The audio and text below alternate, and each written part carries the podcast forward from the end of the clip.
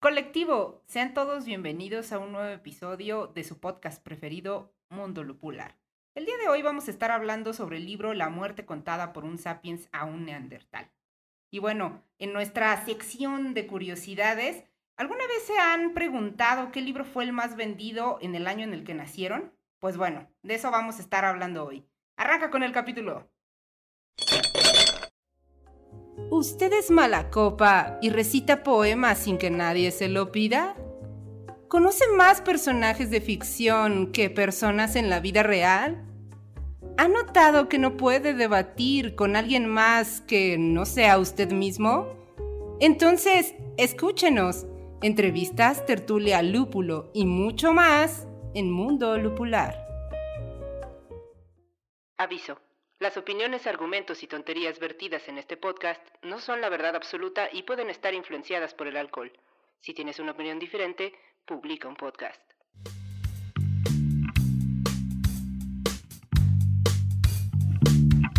Hola querido colectivo, pues bueno, sean bienvenidos a este nuevo episodio y antes de que empecemos los invito como siempre a seguirnos en todas nuestras redes sociales. Nos encuentran como Mundo Lupular en Facebook, Twitter, Instagram y TikTok, aunque nadie quiera en esta mesa que se los diga. Y como siempre me acompañan mis queridos amigos. Aquí a mi derecha se encuentra mi querido Drist. Drist, ¿cómo estás? ¿Qué tal? Aquí andamos todo tranquilo, en un sábado a gusto, descansando y viviendo la vida, como dicen por ahí. Viviendo la vida loca. Así es. Y tú, mi querido Cachuche, ¿cómo estás?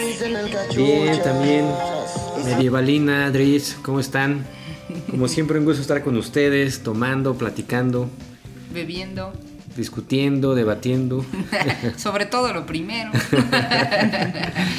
y tú, querida Tuca, ¿cómo estás? Bienvenida a este, un nuevo episodio de nuestro podcast. ¿En qué número de episodio iremos? Pues este va a ser el 16 de la segunda temporada y la primera temporada tuvo 16, así que es nuestro podcast número 32. ¡Wow! ¡Órale! Yo no cuento las cervezas que me bebo ni los podcasts que hago. ¿Cómo pues estás, Tuca? Esa es una buena filosofía. Yo muy bien, muy bien, muy contenta de formar el, el número 16 de nuestra segunda temporada. Muy padre, ¿no? ¿Tú creíste que íbamos a llegar hasta acá? Perdónenos, querido colectivo, es que el invitado nos trajo cervezas. En nuestro próximo episodio, si nos siguen, van a oír que estamos entrevistando a nuestro querido Isra. Saluda, Isra. Hola, hola, ¿cómo están? No se va a escuchar muy bien porque está lejos de los micrófonos, pero bueno. Es como si estuviera de espectador. Él va a ver las pendejadas que decimos. ¿En qué estábamos? Este, estábamos presentándonos, pero íbamos a, a, a estábamos rompiendo el hielo. A ver, a ver, regrésale para ver qué íbamos a decir. regrésale. Después del timbre que íbamos a decir. Este, mm, pues. Yo me estaba presentando y les dije que me siento feliz de ah. estar en el. Capítulo en el número 32. 32. 16, de la, segunda temporada. Exactamente. 16. No, que ya nos corrigió aquí este Cachuchas que no es 16 ¿Cómo mm. es, Cachuchas? Eh, decimosexto. No es 16 porque la terminación abo es este lleva una connotación de partir, o sea, son partitivos, ¿no? Pero justamente lo que estábamos hablando es que seguramente semánticamente 16 ya, ya tiene connotación de enumeración. Tienes razón, eso de, o sea, no lo había pensado, ¿eh? pero el partitivo en el sentido de o sea, 16, es un 16 de Exacto, por eso, ¿no? Por eso no puede ser el capítulo 16 No, es nuestra 16, nuestra parte número 16 de nuestro, nuestros capítulos. Sí, pero como no tenemos un 100%, ¿cómo sabes que es la parte 16? Hasta ahora sí tenemos un 100%. No, cada capítulo sería un 16 de podcast. El capítulo 1, el capítulo 2, todos serían un 16 puesto que solo tenemos 16. Cada uno equivaldría a un 16 Pero no nos queramos engañar. No es así. No va por ahí. Es el capítulo 16. Se utilizan los números ordinarios, que serían primero, segundo, tercero y decimosexto. A fin de cuentas, pueden decirlo como les dé la gana. Eso es cierto. El hablante hacia la lengua. Se entendió que es el capítulo 16 de la segunda temporada. Pero bueno. ¿De qué vamos a hablar? Vamos a hablar, ¿les parece si, si empezamos compartiendo la caguama y hablando sobre cuál fue el libro más vendido en el año en que nacimos? Muy bien. Órale. Vamos, saca las caguamas. Ya llegó el colectivo. ¡Saquen las caguamas! Pues muy bien, buscando de, de qué hablar el día de hoy, porque la verdad es que no teníamos tantos temas. Nunca sabemos de qué hablar. Deben de saber, y alguna vez ya lo hemos comentado, que ya ven que la gente acostumbra a hacer escaletas, guiones y demás cuando van a hablar de ciertos temas. Nosotros la verdad es que siempre lo intentamos y al final nunca hacemos nada. Entonces hoy llegamos y no teníamos nada de qué hablar más que el libro leído de las conversaciones de un sapiens a un neandertal, ¿cómo se Es llama? que somos adultos independientes y no tenemos tiempo. Pero encontramos un tema bien interesante yo creo que esos temas siempre generan morbo y a mí sí me llama la atención saberlo. Cuando, cuando yo nací, ¿cuál fue el libro que más se vendió a nivel mundial? Y encontramos un artículo citando la referencia en una revista que se llama Elle, L. Él, ¿no? El- con- es como francés, ¿no? Exacto. Y, y tiene una nota bien interesante y vamos a basarnos de ella para sacar este, esta, esta, pues ahora sí que esta partida, esta Estadística. estadística, perdón, qué bueno que me dijiste porque no se me venía a la mente nada, de los libros más vendidos en los últimos 50 años. Evidentemente, pues no vamos a hablar de todos, hablaremos de algunos años cabalísticos, por ejemplo, el año en el que nacimos y quizá también algún año donde haya pasado algo importante en la historia de la humanidad, ¿les parece? Perfecto. O si Entonces- alguien quiere saber, que nos llame a cabina y le decimos. no, ¿verdad? El No número es tenemos cabina. 55, 35, 47, 27, 34. Sí, bueno, buenas tardes. No, es. Oye, no vaya a ser, Luis, que ese número sí exista, ¿no? Sí. ¿Se acuerdan cuando salió del el juego del calamar? Ajá. Y le llamaban a la gente. En fin, bueno, ya si no nos Habla, demandarán. deja de beber, habla. Pues bueno, vamos a empezar. ¿Les parece? Perfecto. A ver, Esto- vamos. Abre la página. Les digo, no- no, espera, esto de los libros vendidos, pues creo que siempre, como decía hace rato, sí genera mucho morbo a ustedes, ¿no? Sí, sí, claro, saber que. Pues te da curiosidad, ¿no? De que, ay, ¿cuál fue el, el libro más vendido en el año en que yo nací, no? Casi no, lo- no los hemos visto, apenas esta va a ser nuestra primer acercamiento, así que no tenemos un preámbulo de cuáles fueron. Pero empecemos con los años en los que nacimos, aunque ventilemos nuestra edad. De atrás para adelante. Ya lo hemos hecho. Exacto. O de adelante para atrás. De adelante para atrás. De, de- de atrás para adelante. De atrás para adelante. El Bueno. año en el que nacimos más viejo fue el año de 84. 1984. Y ese año, el libro más vendido a nivel mundial fue. No tengo ni idea de quién sea la autora, ¿eh? Pero se llama Usted puede sanar su vida. Y fue de Louis Hay. Podemos, Sí. hay que tomar esto sí como un conoces. mensaje. Yo sí la conozco. sí. A ver qué puedes decir de Louis Hay. Pues así a grandes rasgos es una persona, bueno, era una persona común, corriente, que vivió una vida pues caótica, problemática, en la que se embarazó joven, como que no hallaba su camino ni nada. Y yo. Y a sus 40, 50 años, este, esta mujer se le ocurrió una idea y empezó a escribir libros, hizo conferencias y todo eso. Y este es el, tú puedes sanar tu vida, ¿no? Y hay otro que tu cuerpo, tú puedes sanar o tu cuerpo o algo así. Es muy similar a este, pero te enseñan a cómo eh, metafísicamente cambiar tu manera de pensar, tus creencias, para poder cambiar tu, tu estilo de vida, ¿no? Y entonces, esperen, lo más interesante de esto es que esta mujer se volvió multimillonaria. Pues O me sea, queda claro porque fue el libro más vendido. Sí. Oye, pero a ver, ¿cómo una persona común y corriente escribe un libro y le crees? ¿No? Porque así dijiste, ¿no? Una persona Sí, claro, común y claro. corriente escribe un libro de cómo sanar tu vida y le creemos. A grandes rasgos, a grandes rasgos. Pues no, eso- pero, o sea, me refiero a que si a lo mejor dijeras, bueno, le voy a creer porque ella es una gran Psicoterapeuta. psicoterapeuta, yo qué sé, ¿no? O sea, pero bueno, habría que ver si no era una estudi una licenciada en psicología. o- Googleala. Ah, no, lo digo por lo que decía Tuca, ¿no? Que decías Sí, que yo es sé, una estás persona cuestionando corriente. lo que digo. Yo sé, yo sé. Bueno, o sea, por eso menciono de nuevo, es a grandes rasgos lo que me acuerdo, porque fue hace mucho que Pero la algo le debió de haber pasado, ¿no? Sí, pues su vida caótica, no sé, algo. Sí, porque, ah, por ejemplo, o sea, J.K. se refieren Rowling académicamente, se hizo- ¿no?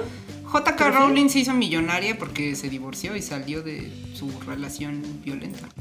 Pues, eso no, sí. pero el punto es que si este estudió, no sé, letras No, en la universidad de... no estudió letras ni No, nada, no, ¿sí? no, está No tengo chica. idea. Y esta chica, pues. Bueno, pero lo estamos comparando como una persona común. Nos estamos desviando un poco del tema. Pero bueno, la novela era una, es, bueno, es un libro de autoayuda y me llama la atención que en el 84 un libro de autoayuda haya llegado tan, tan lejos. Creo que los, bueno, no sé cuándo se pusieron de moda los libros de autoayuda. En esa Sí, época, como yo por esa época. épocas, Pues Ajá. está bien. Pues la verdad es que el año 84 es el año de nacimiento de Cachuchas y de mío. Este, o sea que ahí ya nos agarramos dos. No, no me siento muy inspirado por el libro que ganó en el año 84, el libro más vendido. ¿Tú Sí, oye, es una decepción saber que el año en que naciste, el libro que más se vendió fue ese, ¿no? Bueno, otro dato bueno. curioso, en el 84 falleció, bueno, es un dato curioso, en el 84 falleció Cortázar.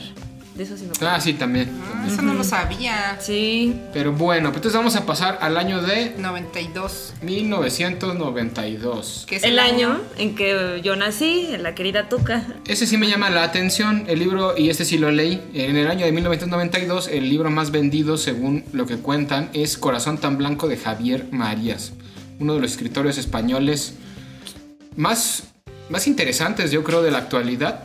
Sin embargo, no, este, no creí que fuera tan vendido, honestamente. Ni yo, la verdad, sí conozco a Javier Marías eh, de, de nombre y de oída, porque nunca lo he leído. Pero me acuerdo que, Dritz, alguna vez te, te aventaste varios, ¿no? Sí, yo tuve una temporada donde fui muy fanático de Javier Marías. Sí, la recuerdo. Y la verdad, pues sí, es, es un excelente escritor, es un escritorazo, de hecho. Pero este, siento que sus novelas sí son un poquito más densas dentro del canon literario a, a lo que está acostumbrado como venderse como bestseller. Por eso se me hace un poco extraño que en el año del 92 este haya salido como el libro más vendido a nivel mundial, pero pues está interesante. Justo en el Qué bueno. 92, justo en el 92 no me acuerdo de haberlo escuchado, pero un poco después sí me acuerdo que estaba muy en boga. Porque además de, de, de Tidris, también tengo otro amigo, este Jorge Trejo, que también leía bastante sobre esto, sobre Javier Marías. Ah, pues mira, no sabía que Jorge Trejo también este... Sí, también este. Y, y otros amigos que también este.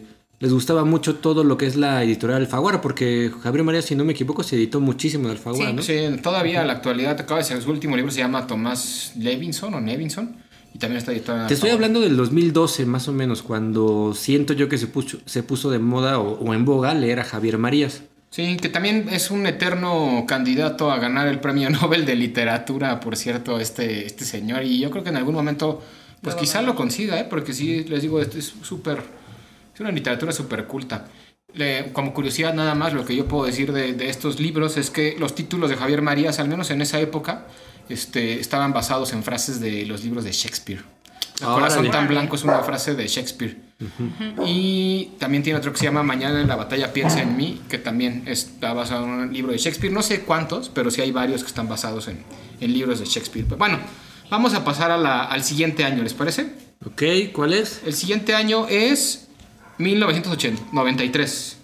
Y otra vez vamos con una cosa extraña. Las nueve revelaciones de James Redfield. ¿Qué, qué es eso? ¿De qué habla? Otro libro de superación personal, supongo. Órale.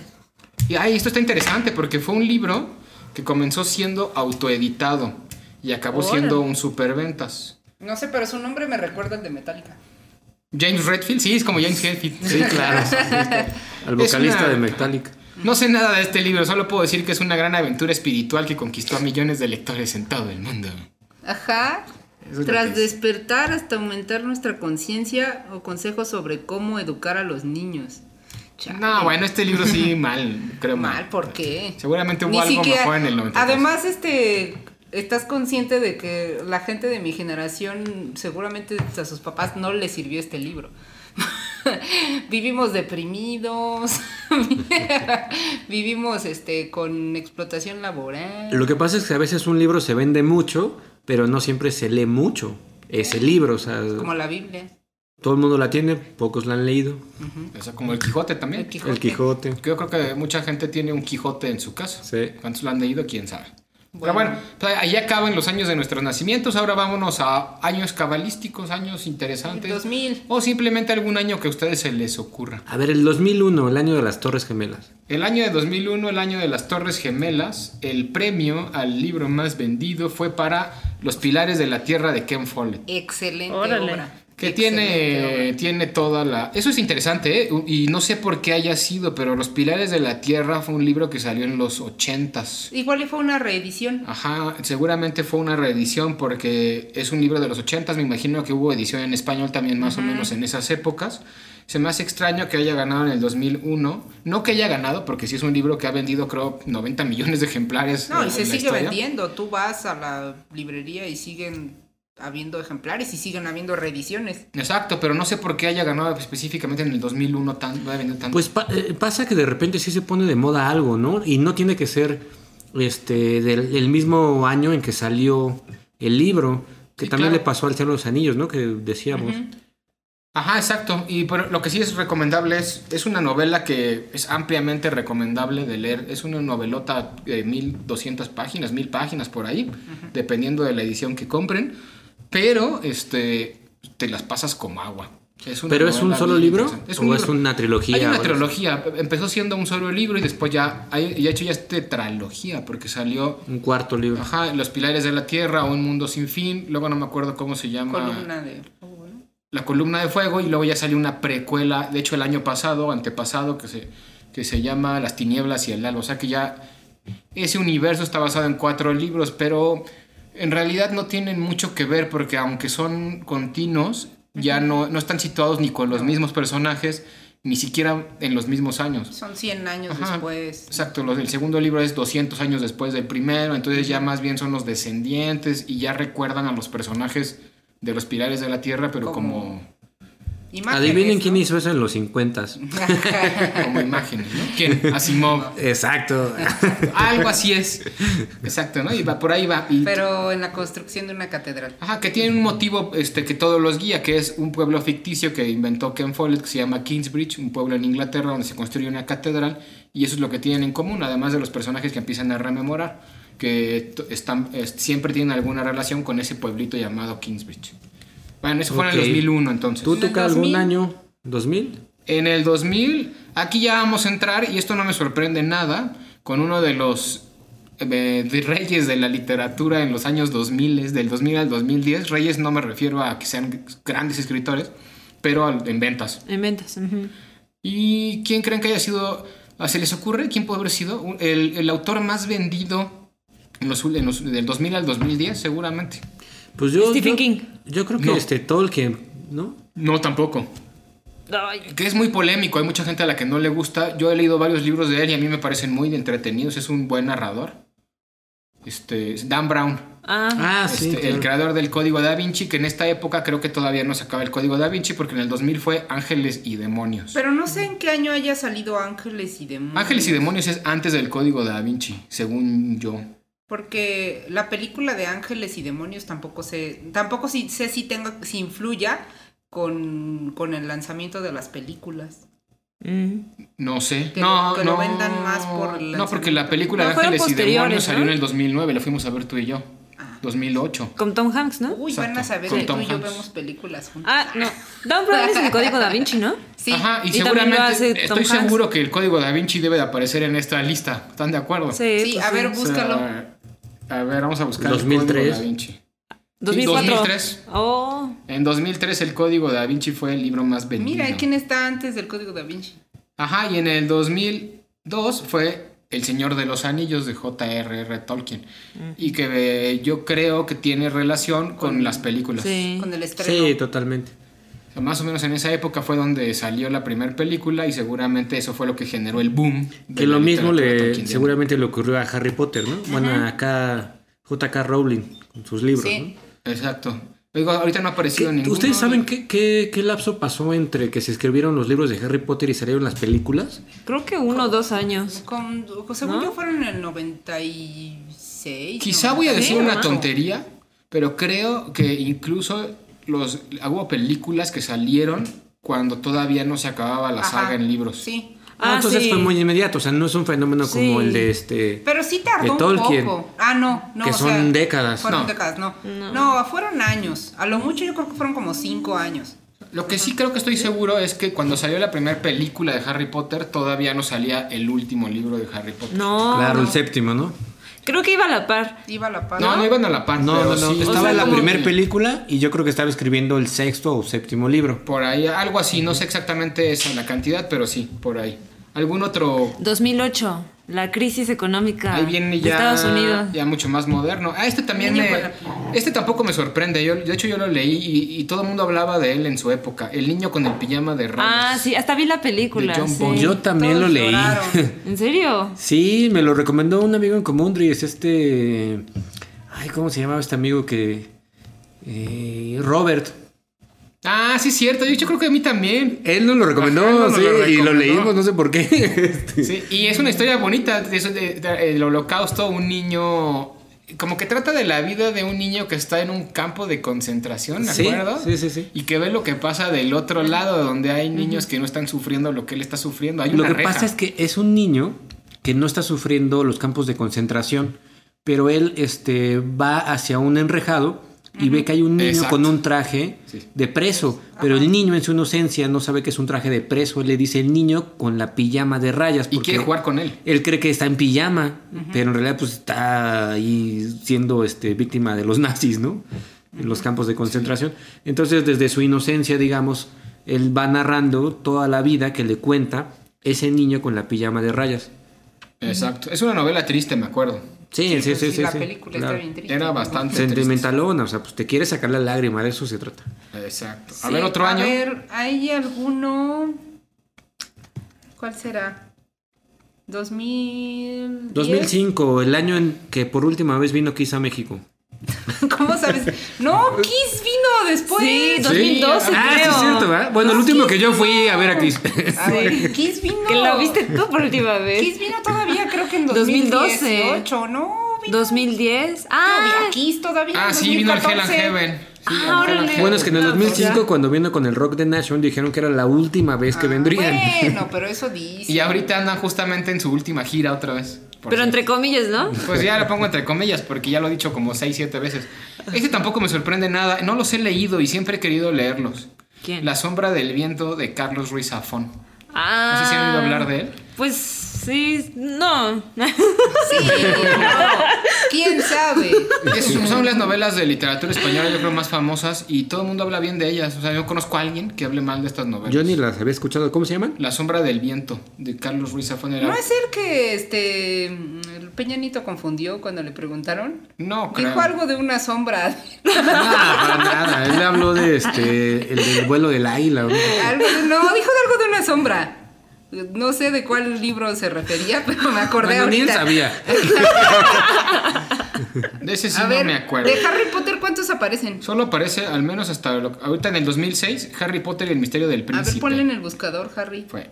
Ah, en el 2007 tampoco me, me genera tanto desconcierto. Fue La Catedral del Mar de Ildefonso Falcones. Oye, ¿tú crees que cuando se estrenó la serie de la Catedral del Mar con Michelle Jenner se habrá vendido más este ejemplares de la Catedral del Mar? Pues a lo mejor sí, pero bueno, aquí en esta época todavía no se había estrenado la serie. ¿Hasta cuándo es Y esa fue el libro más lista? vendido del año. Ahorita veo. Y este tampoco me sorprende nada. Ay. es que estoy bajándole a la, a la Guácala. nota. 2012, 50 sombras de Grey. Órale. Pues sí, no sorprende nada, ¿no? Fue una de las novelas más sonadas de los últimos años. De los 2000, 2010 es ese. Este, vamos a, a ver, 2018 ya para ir cerrando esto. Ay, miren, ahorita, ya- el último fue el 2021. Ah, Y ahorita les digo cuál fue. En el 2008 fue María Dueñas, la Las hija hijas del, del capitán. capitán. Las hijas del capitán. Y en el 2021, y esto me llamó la atención, La bestia de Carmen Mola, este que ya hemos platicado de este libro en algún momento en el podcast. Y esta, este, esta situación que tuvieron con, con el premio, fue el premio Planeta 2021. Ah, sí, nos habías sí, contado. Porque fue este, ¿no? una estratagema ahí Ajá. medio rara, ¿no? Y aún así me sorprende que haya sido el libro más vendido en el Ah, que Carmen 2021. Mola Pues parece es que, que no. seguramente fue por mujer, el escándalo, ¿no? Eran dos hombres. Sí, es un concurso de literatura para Ajá. mujeres. Y eh, em- se envió un manuscrito a ese concurso con el seudónimo de Carmen Mola. Y después se ganó el premio y se descubrió que en realidad era este, una coautoría de dos hombres, ¿correcto? De tres hombres eran. ¿Tres? Sí, tres, Ah, tres, no manches. En serio, tres hombres para escribir una Fíjate, este, siendo feministas se necesitan tres hombres para escribir una novela de mujer. ¿Algún otro año que se les ocurra así nomás por mencionar? El último que ven, el 21, ¿no? A ver. Ese fue Carmen Ese. Mola, la bestia. Uno sí. El que se- 2020. A ver, el ¿Cuál del es 19 primer del temblor en aparece México. la lista? ¿Ande? El 19, el 17 fue cuando tembló fuerte en México, Ajá. ¿no? Ese año ganó Patria de Fernando Aramburu. Ah, Eso sí lo sé, ¿eh? A ver, ¿de qué habla? La exitosísima novela de Fernando comienza el día que ETA anuncia el abandono de las armas. Ok, fue cuando ETA decidió eh, supuestamente separarse y ya no estar atentando en, en el País Vasco ni en España. Eso es interesante. Loco. Y el primero, primero que, que aparece en en esta lista es el de. Espérenme tantito. O sea, el más antiguo. Ajá. de estos cinco. Eso es, fue de 1969. También no Órale. me sorprende. El padrino Órale. Órale. de Mario Puzo. No me sorprende tampoco para nada. Y, y sería interesante ver si cuando salieron las películas del Padrino se volvió a leer el libro, que yo creo que ahí ya no, ¿eh? No. Seguramente no. O, al menos ya no tanto. Pero miren, Tiburón en el 74 fue el libro más vendido, por ejemplo. No sabía que Tiburón tenía un libro. ¿Quién escribió Tiburón? Dejen ver. Peter Beng- Bengley. Órale. Ni idea. Y así nos podemos ir ya para ir cerrando esta sección. Mira, otro de Ken Follett. Ken Follett sale varias veces en el 78 con La Isla de las Tormentas, cuando todavía no escribía novela Excelente histórica escritor. y se dedicaba a hacer thrillers. Este tampoco me sorprende en el 80, El El nombre de de la rosa de Humberto. Ah, no, claro, también Sí, un no. libro muy leído. Estaría interesante este, ver qué autor se repite más, ¿no? Sí, Sí, O estaría sea, qué autor ha vendido un- más, más? veces más. En los últimos 50 años. En el 82 fue Isabel Allende con La Casa de los Espíritus. Y así calculamos sus millones y calculamos si podemos ir a dejarnos olvidados en su casa y nos adopte. Arturo Pérez Reverte ya salió, lo vi, lo vi como tres o cuatro veces También aquí en esta lista, ¿eh? Que Stephen King en el 83, mira, sí, Sí. salió Stephen King con, ¿Con? Cementerio de Animales. Sí. Ah, pues claro. Mm, el médico de de, Noah, este también no me sorprende nada, uno de los libros más famosos yo creo que todo el mundo conoce. ¿Cuál? Noah Gordon, el médico. ¿No lo Y vi? todos. No. No. Súper famoso. Haruki Murakami. En el 87, Tokyo Blues. Yo pensaría que Tokyo Blues se vendió más en el- el- el- los últimos años. Yo me acuerdo que Tokyo Blues se puso súper famoso como ahí de los 2015, 2016. Todo el mundo andaba leyendo Tokyo Blues. Sí, fue como más acá, pero bueno, fue en los 80 todavía cuando salió. Y vamos a cerrar con 1990, Jurassic Park. Le tienes un gran apego a esta novela, tú. Ah, miren, y en el este no, cerramos con este porque me llama la atención. En el 91, ¿saben cuál fue el libro más vendido? Isaac Asimov. ¿No? No manches. Tenía que tocarle. Un libro de filosofía. ¿Cuál? Ah, ya sé cuál. El mundo de Sofía. El mundo de Ah. El libro de filosofía más. Que el no es de menos, filosofía. el Que menos no de es de- filosofía, sí. Pero está extraño, ¿no? O sea, el cuate logró generar una fórmula donde hizo la filosofía bestseller. comercial. No, bueno, pero también es cierto que se ayudó mucho de los profesores. Ese libro te lo obligaban a leer en la, en prepa, siempre a fuerza. Pero pues bueno, también eso, eso tampoco está fácil. Oye, qué raro que no estuviera ahí este, este libro de matemáticas también. Baldor. El Baldor también Es este, era un libro obligado. Ah, pues sí. Es que a lo mejor están considerando nada más literatura. Sí, claro. Novela. Oye, y el, y el, este... Ay, había... ot- Ah, ¿quién se ha llevado mi queso? Es el que yo he visto. En el ¿Quién se- 98. Yo me aventé ese de quién se ha Yo llevado mi queso. también. En el 99 sí me llama muchísimo la atención. No sé qué es esto. Es un libro infantil que se llama El Grúfalo. Órale. Y de hecho en la portada parece un, un como. pues, Es de, Yoka- de, de J.K. Rowling. Como un grúfalo. De ¿Qué es eso? de Julia Thomas. no sé, pero este sí que pedo. No tengo ni idea de este libro. Pero Si alguien sabe, déjenlo en los comentarios. Eso sería muy, muy interesante porque es uno de los libros más vendidos. En 1999. El sí, grúfalo. el libro más vendido del 99, El Yo- Grúfalo. Deberíamos de entrevistar a un lector del grúfalo. Ajá. ¿Tú has leído el grúfalo? Y ya, bueno, pues ya en el 90 y 2004 Cabo Trafalgar de Arturo Pérez Reverte. Y también salió antes con La piel del tambor, no me acuerdo en qué año. Ya deja eso, Dries, que se vuelva adicción. 96. Vamos Ya. a terminar diciendo todos es los el años. chisme. Y pues con esto acabamos la sección. Saquen las caguamas. Ahora sí, vamos a platicar un ratito sobre la no- obra, porque no es novela, que se llama. ¿Cómo? La muerte, Muerte. contada por un Homo sapiens a un Neandertal. Vámonos. ¡Ey, cantinero! ¡Sírveme la diversiada! Bueno, vamos a hablar de entonces la obra o el libro intitulado La muerte contada por un Homo sapiens a un Neandertal. Es un título que cuando yo lo escuché me atrapó, ¿eh? Dije, bueno, ¿qué, qué, qué- de qué trata esto? Y pensé que era literatura, o sea, pensé que iba a ser una novela, porque como ustedes ya saben, Colectivo Inconsciente, nosotros elegimos eh, podca- podcast tras podcast un libro al azar. No sabemos nunca a qué nos enfrentamos y hoy nos encontramos con un libro muy particular que es una especie de mezcla entre divulgación científica y literatura. O al menos eso es lo que yo creo que pretende ser. Aunque, como me decía Tuca, tal vez sea un reportaje y creo que de hecho así lo cataloga Wikipedia, ¿no? Bueno, Sí, no, no lo mete dentro de las novelas de Juan José Millas, lo mete dentro de reportajes. Ah, porque este libro está escrito por dos autores. ¿Cuáles son tú, que los autores? Tú que lo sabes bien. Juan Luis, Mi- Juan Luis Arzuaga y Juan José Millás. Exacto. Uno de ellos es un paleontólogo muy famoso que ha ganado muchos premios. Paleoantropólogo. A ver, dinos, dinos quién es mejor. No es lo mismo. atómico, se dice atómico. Justo, justo. Bueno, dinos Este, quién es Juan José.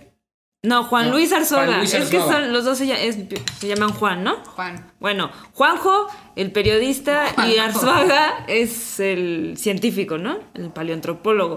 Pues es una eminencia científica para España. Yo creo que es un orgullo. Es hijo de un exjugador que pues también se apellida Arzuaga. No sé cómo se llama. Jugador de fútbol. Sí, perdón, de fútbol. Que jugó en el Real Madrid, por lo que Exacto. Ajá. Este ha recibido diferentes premios, ha sido director de diferentes universidades, ha recibido también este bueno, más bien él yo creo que lo más notable de este científico es que en el 92, el año en que yo nací, encontró el cráneo humano más completo del registro fósil de la humanidad, el cráneo número 5 y perteneciente a un individuo de Homo heidelbergins. Entonces, gracias a este descubrimiento fue fotografiado por la revista Nature en el año 93. Supongo que ya con eso España va, pues Ya. se siente súper pomposa, ¿no? Bueno, digo, yo también estaría orgullosa si tuviera un científico de ese Yo calibre. estaría muy orgullosa si encontrara un fósil. Tenemos a Neri Vela, el A Neri astronauta Vela. que Tenemos fue a Rubén. espacio. No, es Rubén. Se llama Rubén, este. Neri Vela. No, sí, hay otro que se llama Rubén, el que fue y subió tacos. ¿Eh? Ajá, hay uno que se llama. Búsquenlo. Hay, un- hay ¿A otro. dónde lo subió? ¿Cómo? Al espacio. Ajá, fue la primera persona en comer tacos en el espacio. Era, es un, también un astrofísico de la NASA que es mexicano. También Ah, tenemos a, bueno, bueno. También tenemos a Mario Molina. A Mario Molina, el que invitó a la tele. También, No, eso es camarena. Ah, Ah, bueno, no. color. Ay, inventó la tele. Mario Molina era premio Nobel de. un premio Nobel de ciencia. Sí, no, que tú dices camarena de la Sí. tela color. Ya, no se sientan mal, no estoy... no No, no, no, no. A ver, acuérdense que aquí todo puede ser tergiversado por el alcohol. Al menos no es Steven Seagal. Rodolfo Neri Vela, él fue el Rodolfo Neri. ¿Es el que comió tacos? Sí, no, ese no fue el que comió tacos. Bueno, no importa, no sé. Ponle astronauta. Oye, ¿y de qué fueron los tacos? No sé, ponle Si no fueron de canasta, no estoy de acuerdo. Porque si fueron del pastor, no estoy de acuerdo que sean 100% mexicanos. Ponle astronauta que comió tacos y ahí vemos de qué tacos comió y quién era. Porque hoy sí tenemos Mira. internet colectivo. No, pues quién sabe ya, pero. Ah, bueno, no a ver, sé. no nos desviemos, por bueno, favor. ya. Pónganse serios, carajo. hay gente que nos escucha. bueno, ya. Poca, pero. Poca, pero hay.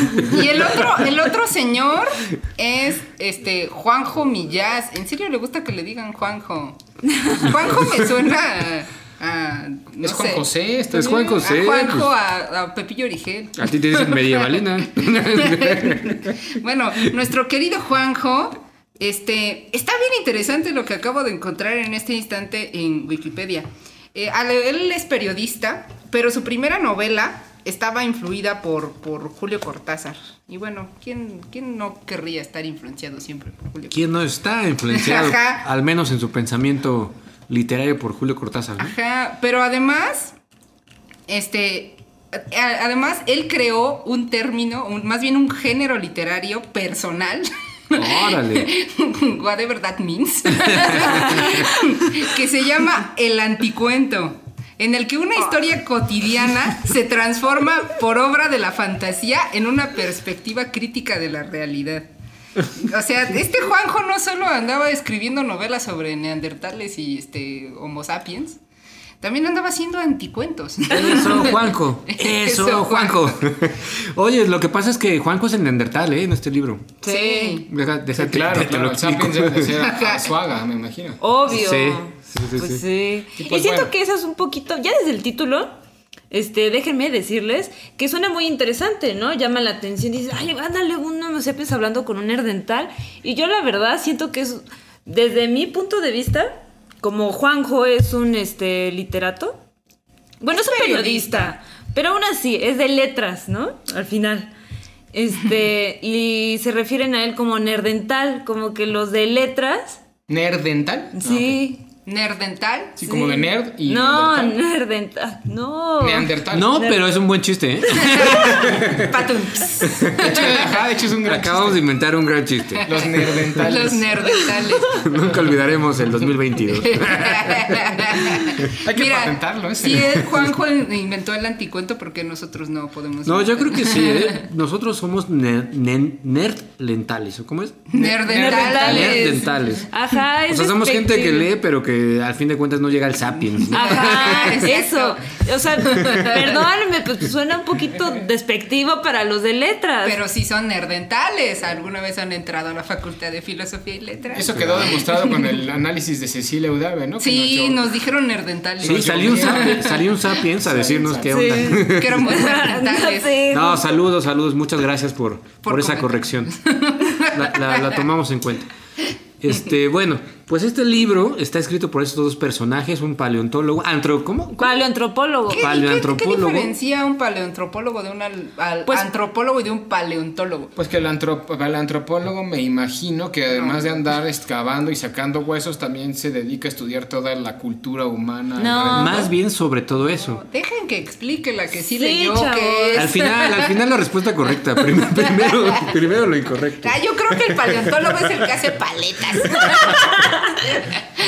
Sí, el orden de las paletas. Eso se- No, bueno, ya El estudio de las paletas. Bueno, a ver, ya, ¿cuál es es la un diferencia? O sea, paleo- el paleontólogo estudia la, la- este, los seres desde el punto de vista de los fósiles, ¿no? Lo estudió a través de los, de lo- de Sí, sí, los sí. tiempos con los Y el fósiles. antropólogo desde la sociedad. No, porque la hay que acordarnos que la antropología se divide en dos este, estudios, campos Bueno, de estudio. física. Física y la cultural. Y, y, eh, y, Ah, este, bueno, está el enfocada con la física. Sí, claro, por eso están juntando razón. los restos fósiles para poder estudiar la evolución tanto de todas las especies. Sí, porque los antropólogos físicos son los que miden cráneos y ven de qué tamaño son y qué especie puede ser Sí, y demás. sí, O sí. sea que est- él estudia este, huesos humanos exclusivamente, No. o fósiles humanos. Fósiles. bueno, fósiles. Fósiles en general. Sí. Pero humanos, o sea, no, él no se va con los dinosaurios ni nada de esto. Pues no, sé, depende de su En premisa. la paleontología, ¿no? pues sí sería. Sí. Pero en la paleantropología ya no. Ahí lo, lo Ah, limita. sí, sí, Ah, ¿Sí me claro, explico? claro, Ahí ya claro. lo limita Al a que humano. sí estudió huesos y todo, pero exclusivamente con el afán de entender al hombre. Sí. Sí. ¿no? Sí, sí, sí. Pues bueno, si hay un paleoantropólogo por aquí, díganoslo, así como también. ¿Se acuerdan la vez que estábamos hablando de la novela de Gótico? También hubo una persona que nos ayudó a, muy amablemente a, a definirnos qué es el gótico. Ah, Ah, cierto, cierto. cierto. Como definición. Un tal Pablo. Sí, ¿No? estuvo muy bien. Claro. también. Sí, bastante este, acertado su Se ve comentario. que es arquitecto. Deberíamos entrevistarlo.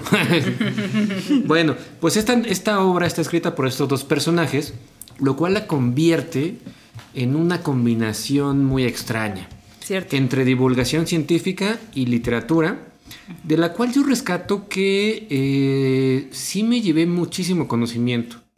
Eh, sobre todo en cuanto a da- datos inútiles, ¿no?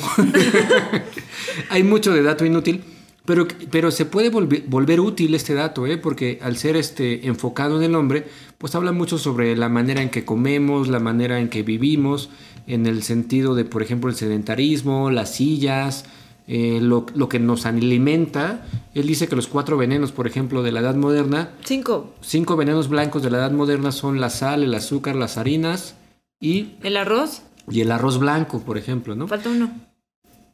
Dijiste cuatro. ¿Cuál? Este, a ver, repítelos. Arroz, harina, este, azúcar, Azúcar. ¿Sal? La. Coca-Cola. No, blancos, No. blancos. Arroz, así, arroz, azúcar, harina, sal, Bueno, y alguno más. Mm. Bueno, esto, cocaína. Y la cocaína. esto es interesante porque a fin de cuentas el tema central del libro, como bien lo dice el título, es la longevidad, la vejez y, y la muerte. ¿Estamos de acuerdo? Exacto. Sí.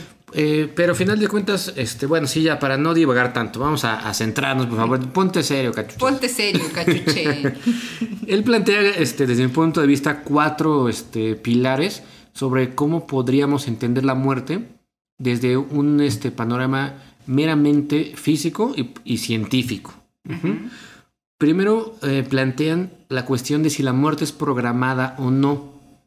Entonces, por ejemplo, pone de ejemplo eh, la rata calva, que es una, una, una rata calva que vive este, como especie de topo, no tiene ningún tipo de pelo y pueden vivir 30 años y en esos 30 años no sufre absolutamente jamás de ningún tipo de enfermedad. Esa- ese ser no conoce la enfermedad de ningún sentido. De pronto mueren y punto. Pero no pasa ni por la vejez, no conoce cánceres, no conoce deterioros este, físicos o ¿Tampoco musculares. se hace viejo? No, ni siquiera envejece. Esa es otra cuestión también del libro.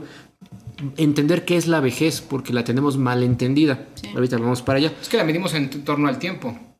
Nosotros como humanos, generalmente. Sí, pero eh, bueno, ahorita, ahorita vamos, ahorita vamos, ahorita vamos. La muerte programada es esto. Tenemos por un lado una rata que vive 30 años sin pasar ningún tipo de enfermedad y de repente muere. Pero también tenemos por el otro lado, por ejemplo, elefantes que pueden llegar a vivir hasta 150 años. O tenemos, por ejemplo, moscas que viven 30 días. eh, y se pregunta, ¿quién determina cuántos días va a vivir cada especie? Y en esto se pueden eh, eh, sacar relaciones, ¿no? Por ejemplo, una relación es que a mayor masa, mayor años vive esa especie. Mientras más pequeño sea el ser, menos vive. Por ejemplo, un ratón puede vivir tres años. Si lo, si lo tiene en un laboratorio y en cautiverio puede llegar a vivir cuatro años, cinco años a lo mucho. Pero ¿qué le hace eh, morir en cierto determinado número de años? ¿Y cómo es posible que estas especies jamás hayan invariado el número de años de su esperanza de vida? Y el hombre sí lo ha hecho. O sea, el hombre no, no sería el ejemplo de que la muerte no está programada porque no llega a un límite en el cual simplemente muere, sino que se ha ido eh, ampliando, digamos, este proceso de vida, ¿no? El, el promedio de vida de un Australopithecus era más o menos entre 30 y 40 años, después fue dio un salto hasta 70 años que somos nosotros. Y eso también es curioso, cómo ese cómo aumentamos de 3 a 2 décadas, Pero ese salto lo hemos hecho nosotros culturalmente. lo hemos hecho nosotros culturalmente. Lavándonos las manos, las medicinas, la forma de vivir en sociedad. Antibióticos. Totalmente. Los antibióticos. Eso es justamente free. lo que tiene que ver con la vejez.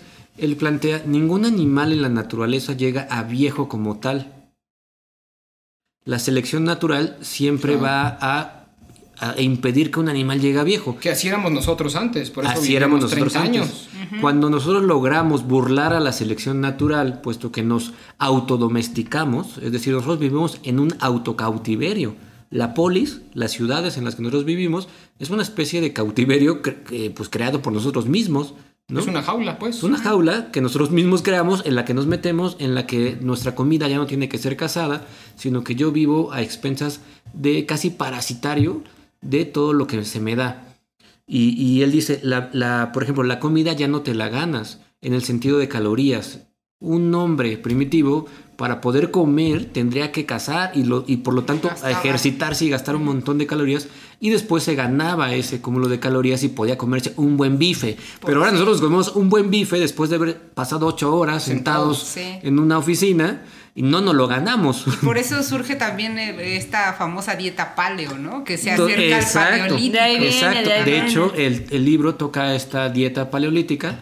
¿Que Este. caza tu propia comida? No, No, necesariamente, no, no, no es así. Sino no es que los aportes, más bien es como de los lo que recibas de aporte nutrimental sea como lo mismo que gastas, ¿no? Exactamente, sí. Eh, plantea, por, Por, ejemplo. un lado, ¿no? Y el otro es no comer siempre a las mismas horas, no siempre lo mismo, sino como que ser un poquito espontáneo. Ni tres veces al día. Sí, porque un día te encontrabas vallas y al otro día sí podías encontrar Estabas un cazando y quién sabe ajá. dónde estabas, ¿no? Qué tan lejos estabas de la comida o cosas así. Exacto. Entonces, este. Comer tres veces al día, pues es cultural. ¿No? Realmente tu cuerpo no necesita comer tres veces al día. Ahora, ahora sí. Ni a- Porque no, de hecho es lo que plantea. aprendido. Es lo que plantea que ese aprendizaje que menciona Dries es cultural. Aún el cuerpo, en términos de evolución, no está diseñado para eso, incluso hoy. O sea, aunque sí es verdad que ya llevamos desde 1950 comiendo y más, ¿no? Tal vez desde antes, pero voy a poner 1950, que es el boom americano, donde ahora comemos todas estas comidas rápidas, o los fast foods, McDonald's, este, Burger King, todo eso. En realidad, todo eso no todavía, evolutivamente hablando, nosotros somos primitivos. O sea, nuestro cuerpo El todavía cuerpo, ¿no? ¿no? está acostumbrado a eso. Y, y la prueba de eso es la vejez. Bueno, es y decir, otras ¿qué es la vejez? La vejez no es nada más que un, un momento en el que el ser humano como ser ya no tiene nada que hacer en esta tierra. Y ha prolongado esa vida y ha desarrollado con esa prolonga- prolongación cánceres, este, diabetes, este, y una infinidad de enfermedades Que no no debieron de existir. De hecho, se hizo un experimento, por ejemplo, bueno, no experimento, más bien se, se descubrió sin querer que, por ejemplo, los leones que están en ca- en cautiverio han desarrollado cánceres o han desarrollado este, malformaciones o detrimentos en su musculatura que en la naturaleza jamás les ocurre, porque antes de llegar a eso ya están muertos. Antes de llegar a eso, la misma selección natural ya te tendría que haber matado. El ejemplo que a mí me gustó mucho que ponen de esto es la- los vasos de cristal. Dice, un vaso de cristal jamás llega viejo. Se va a romper antes de que llegue viejo. ¿No? En tu casa, en un restaurante, o sea, es más probable que el vaso de cristal se rompa a que, se, a que llegue viejo y se muera por sí solo, por decirlo así, ¿no? Por causas naturales. Entonces, este, hay un tema muy interesante que él toca también sobre la sexualidad, donde dice que las especies, una vez reproducidas, ya no tienen por qué existir. A estos organismos se les llaman este, semélparos. Un semélparo, para, los que no, no, este, no lo saben, yo no lo sabía, la verdad, es un concepto un poquito este, raro. Eh, es lo contrario a un heteróparo. Heteróparo suena, se separa. Quería hacer un chiste de dejarlos igual, ¿no? Pues claro, un, un, un iteróparo es un organismo que puede reproducirse varias veces a lo largo de su vida. Y hay muchos de ellos, nosotros somos uno de ellos. Podríamos reproducirnos y tener hijos este, a lo largo de nuestra vida, continuamente. Hasta cierta edad. Exacto, pero un semélparo no. Eh, un semélparo, para darles un ejemplo, es el salmón. Una vez que ellos se reproducen, mueren. Otros semélparos serían los pulpos. El pulpo vive aproximadamente tres años, eh, la hembra pulpo desova e inmediatamente muere. ¿Por qué? Porque no hay nada más que hacer desde el punto de vista genético. Hay un libro también muy interesante que se llama El gen egoísta, que les recomiendo mucho, donde explica eso. O sea, la única finalidad de un gen es dejar las instrucciones en, la, en sus hijos o en, la transmisión de ese gen para poder llegar a seguir preservando la especie de forma individual. Esto es muy importante porque también se rompe el, mito en este libro sobre lo que es el bien común. Dice que eso no existe o eso de en eh, a favor de la especie no existe. Eh, todos los individuos de una especie actúan única y exclusivamente para salvarse a sí mismos. Toda la naturaleza se trata de sálvese quien pueda. Eso es lo que dice, ¿no? Sálvese quien pueda y reproduzcase quien pueda. Entonces, pues se torna interesante porque, por ejemplo, en las plantas, eh, el bambú, las, este, las que te gustan mucho, Tuca, las suculentas, por Suculentas. ejemplo, y los cactáceas, son plantas que no necesitan polinización para reproducirse, sino que se reproducen a través de injertos, o lo que vulgarmente llamamos, llévate un piecito, ¿no? Ok, ajá. E- Eso es un injerto. Entonces, ¿qué quiere decir esto? Por ejemplo, el bambú es un semálporo. Quiere decir que cuando se reproduce muere. Pero un bambú puede llegar a vivir hasta 200 años y en esos 200 años en realidad sí se reprodujo, porque se reproduce por injertos. Pero de la nada, un momento florece y muere. Entonces nos preguntamos, ¿por qué un organismo que puede reproducirse sin necesidad de la sexualidad, en algún momento dado sí eh, hace uso de la sexualidad y muere? ¿Cuál es quién programó estas muertes? En el caso de los organismos este, vivos que no son plantas, sino que pertenecen al reino animal, se habla, por ejemplo, de cuántos latidos de corazón tiene cada individuo. Es como si cada individuo, es como si tú naces y tuvieras un número determinado de latidos de corazón, que te los puedes gastar, por ejemplo, si haces ejercicio. Cuando nosotros más. hacemos ejercicio, gastamos más latidos del corazón. Este, pero también, este, no significa que, que no hagas ejercicio y te quedes ahí sentado y vas a vivir más, porque lo contraproducente de eso sería que no quemas ningún tipo de caloría. Entonces, pues tampoco es positivo, ¿no? E- Eso es lo que explica aquí. El ser humano que ha logrado, digamos, superar su, su muerte natural, ha generado un nuevo concepto que es la abuelitud o ser abuelo.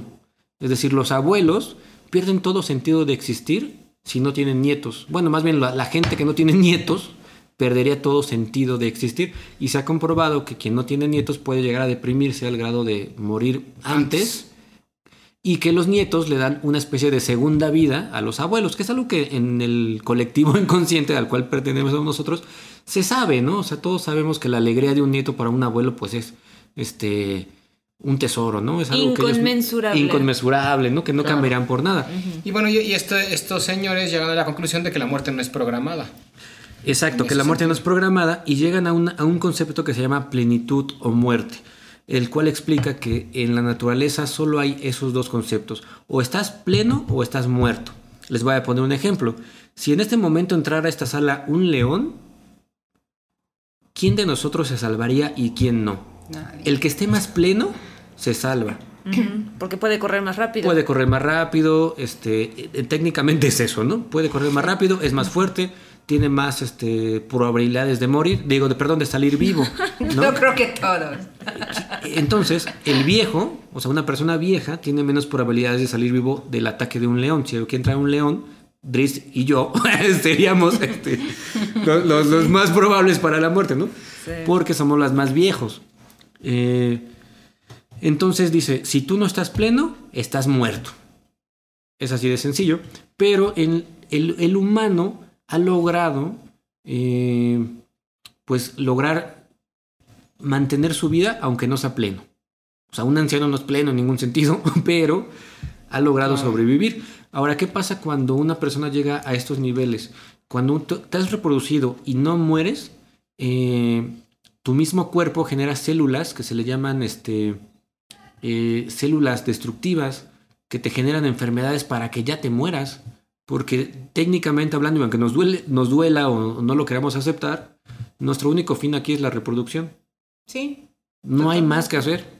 Sí, claro, por eso hay eh, enfermedades totalmente que son totalmente degenerativas, como el Alzheimer, el Parkinson, la diabetes, por ejemplo, en edades muy adultas hay personas que tienen una vida súper sana y llegan a una edad, a la tercera edad y comienzan a tener enfermedades crónicas y no necesariamente porque se cuiden mal, ¿no? O sea, conocemos gente de la tercera edad que corre maratones continuamente y aún así tiene problemas del corazón. ¿Por qué? Porque pues, la edad del metabolismo se va acabando, ¿no? Se va lentizando. Exactamente. Y también, este, tendríamos en ese sentido lo que dices este medievalina que diferenciar entre lo que es la, la edad física y la edad este, biológica. Claro. Se ha llegado a descubrir que la mayoría de las personas eh, que tienen más o menos entre 70 y 80 años tienen una edad biológica de 50. O sea, e, e incluso es este contraintuitivo y es algo que también en el libro se menciona mucho, que la ciencia es contraintuitiva. ¿A qué me refiero con que es contraintuitiva? A que si tú te, eh, eh, te fijas en tus cinco sentidos, pues tendrá toda lógica, por ejemplo, decir que la Tierra es plana o que el Sol se mueve. Pero en realidad la ciencia te lleva a destruir esa intuición. Es decir, la intuición normalmente está errada porque eh, no pasa de ser simplemente conjeturas que hacemos, ¿no? Ok, pues está muy interesante todo lo que plantea la, esta, bueno, esta obra. ¿Estamos de acuerdo? La muerte siempre va a ser un tema fundamental para, la, pues para el humano, porque a fin de cuentas representa aquello que no conocemos, ni por experiencia, ni por saber lo que pudiera llegar a ver más allá de, pues, de esta vida. Claro. Entonces siempre genera eso. Y todo esto lo hace en un entorno, pues, amigable, ¿estamos de acuerdo? es un entorno amigable, es relativamente sencillo, en un plan, un, escritor, periodista, platicando con un científico en, una, en, un entorno de comida, en un entorno pues cotidiano, digámoslo de alguna forma. Y eso es lo que le daría pues esa cierta amigabilidad al libro, de no ser un libro científico, sino una, un anecdotario de datos curiosos a lo mejor. Un anecdotario, claro. Sí, sí, sí, sí. Sí, porque en realidad eh, todo esto, por ejemplo, todos los datos que ahorita les mencioné están, digamos que entremezclados en las conversaciones que esos dos autores tienen cuando van a comer, cuando van al gimnasio, cuando van al zoológico, cuando van este, a algunas este, reservas ecológicas donde hay venados, eh, el paleontólogo, paleantropólogo, lo, lleva, lo va llevando este, a diferentes escenarios y en cada uno de ellos les, le explica alguno de estos aspectos eh, sobre la vida y la muerte. Porque también es un hecho que no se puede hablar de muerte sin hablar de vida, ni se puede hablar de vida sin hablar de muerte, ¿no? Están sí, claro, es una, ligadas. es una dualidad ahí que, que están conectadas completamente. Pues está muy interesante la novela, ¿les parece? Algo, algo que No, no es comentar? novela. Perdón, no es novela. es la costumbre, ya saben, la obra, la obra, la, la- el libro. El libro, digámosle, sí. Exacto. Que quizás se pudiera leer como novela en el sentido si alguno quiere, pues, no sé, este, entender los Innovar. datos como, ajá, como ficción. Pero pues sí, efectivamente, pues ahí está la recomendación del día. Estamos llegando ya casi al final del capítulo. Este, algo que más si quieran platicar, Tuca, medievalina, de la historia. Pues no. ¿Recomiendan la lectura de, de esta historia o no? Pues mira, yo creo que como literatura sí diría, no, no es como eso, no hay este eh, poesía, no hay figuras retóricas, no hay nada, ¿no? Pensaría que sí es como un, este, un, pues, ¿qué será? Como que sí, reportaje, periodismo, y de ahí yo creo que quieres este, saber algunos datos biológicos, pues también está muy padre, está muy interesante. Se aprenden cosas nuevas. Sí. Por ahí había leído algunas críticas que le hacen al libro donde comentaban que la mayoría de los capítulos eran como un comercial, donde estaban anunciando algo. Este, por ejemplo, cierto tipo de hamburguesas que ellos comen y ciertas ciertas Restaurantes, ¿no? Yo creo. restaurantes Sí. Y demás, pero pues bueno, la nueva mercadotecnia en la literatura. exacto, si funciona como mercadotecnia, pues quién sabe si funcione. Wow. Y justamente relacionado con la dieta paleo y en fin, y demás. Este sí, final, a final de cuentas, eh, leer tiene sus riesgos, porque estás absorbiendo la opinión de alguien que, que no eres tú. A final de cuentas siempre estás recibiendo una información que no es eh, originaria de ti y puedes llegar a convertirte en una persona que ya no piensa por sí mismo, eso es cierto. Y si tú lees este libro y después sales de ahí emocionado y te metes a una, a una dieta paleo solo porque lo leíste en este libro, pues no estás pensando por ti mismo, estás siendo una especie de, de, de consumidor, ¿no? En ese sentido sí, sí lo creo. Pero eso pasa con todo, yo creo que eso pasa con todo. Independientemente de, porque no, no tienes que leerlo de un libro, puedes escucharlo de la vecina. Exactamente, sí, sí, sí. Pero ya sabes que cuando lo lees en un libro, o mucha gente cree que cuando leen un libro ya es una regla de oro, ¿no? Ajá. Ajá. Sí, claro. ¿Y qué? Bueno, yo, yo sí recomendaría el libro, ¿eh? Yo sí se los recomiendo mucho, Colectivo Inconsciente, eh, para que eh, aprendan un poquito sobre ustedes mismos. Eh, sí, por supuesto, léanlo con cuidado, no se crean todo lo que dice, cuestionen, eso es básico. Y este, pero yo creo que es un, buen libro de datos, eh, que se digieren bien. Que puedes compartir en las pedas. Ah, eso sí, ¿eh? Este En el libro, colectivo, este, güey. Para ¿Sabías que la dieta paleo? Este libro me ayuda a ser muy intelectual, muy inteligente. Muy intelectual, muy inteligente. Pues querido colectivo, les agradecemos haber llegado hasta acá en nuestro episodio. Esperamos que, que sigan oyendo y en, la, en el próximo episodio vamos a tener un tema súper interesante. Y pues bueno, les recordamos que nos sigan en redes sociales, que nos encuentran como Mundo Lupular en todos lados, también en TikTok, aunque no les gusta en esta mesa que los mencione. Y pues bueno, La, es cuídense, la costumbre, es la costumbre. cuídense todos. Hasta luego. Bye. Bye. Adiós.